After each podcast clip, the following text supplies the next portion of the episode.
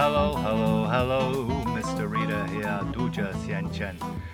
I'm going to talk to you in this podcast about how to give a successful business presentation. Well, let's begin. So, how do we structure a presentation? Well, to put it at its simplest, we say the introduction, we tell them what we're going to say.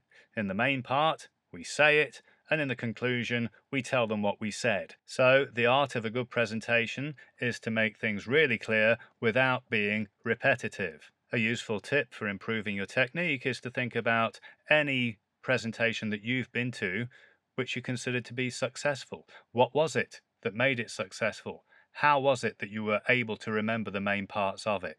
Next, you need to know that presentations in British English business environments are semi formal, which means that they're not informal, like, hey, everybody, let's all have a beer, but they're not too formal either because good communication requires, I think, a friendly presentation style. So I wouldn't, for example, introduce myself as Mr. Reader if I was doing a business presentation. I would use my first name.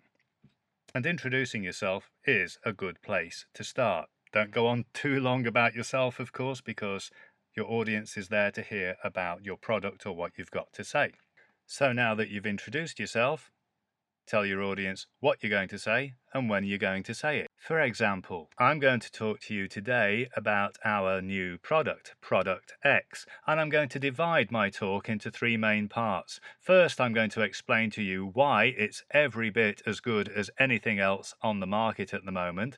Then, I'm going to talk to you about pricing. And finally, I'm going to talk to you about our fantastic after sales service.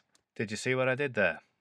I tried to explain as clearly as possible exactly how my presentation is going to be structured so my audience knows what to expect. If they know what to expect, they're more likely to take in the information and remember it after my presentation. It's also a good idea to mention audience questions at the end of your introduction. There are two main ways you can go. You can either say, if anybody has any questions, then please feel free to interrupt me during the presentation. I'll do my best to answer them. Or else you say, if anybody has any questions, then I'll be happy to answer them at the end of my presentation. Now for the main body. It's often a good idea to start off with a rhetorical question to engage your audience.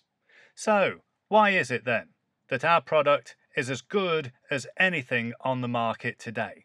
Well, there are two main reasons for this.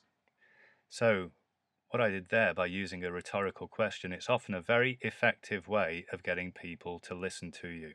Moving on now, I want to talk to you about the competitive price of product X. To introduce that second part of the presentation, I use what we call in English signposting language. I make it clear that I'm moving on to the next part of the presentation. Now to the final part of the main body.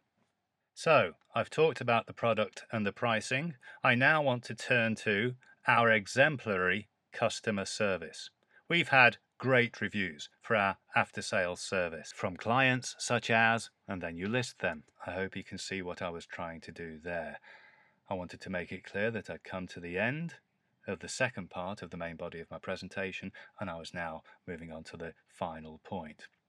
Right then, time to hit them with that memorable conclusion. Well, that brings me almost to the end of my presentation. Just to recap the main points then, Product X is as good as anything on the market. It's cheaper than the competition and it has some of the best after sales service you could want. Okay, that concludes my presentation. Does anybody have any questions? And to round things off, you can say, Thank you for listening. Now, just a quick note on voice intonation and stress. For important words, we stress them. I don't know if you heard what happened. Not only did I put more emphasis on the word, but my voice went higher. For words which we stress, the voice goes higher.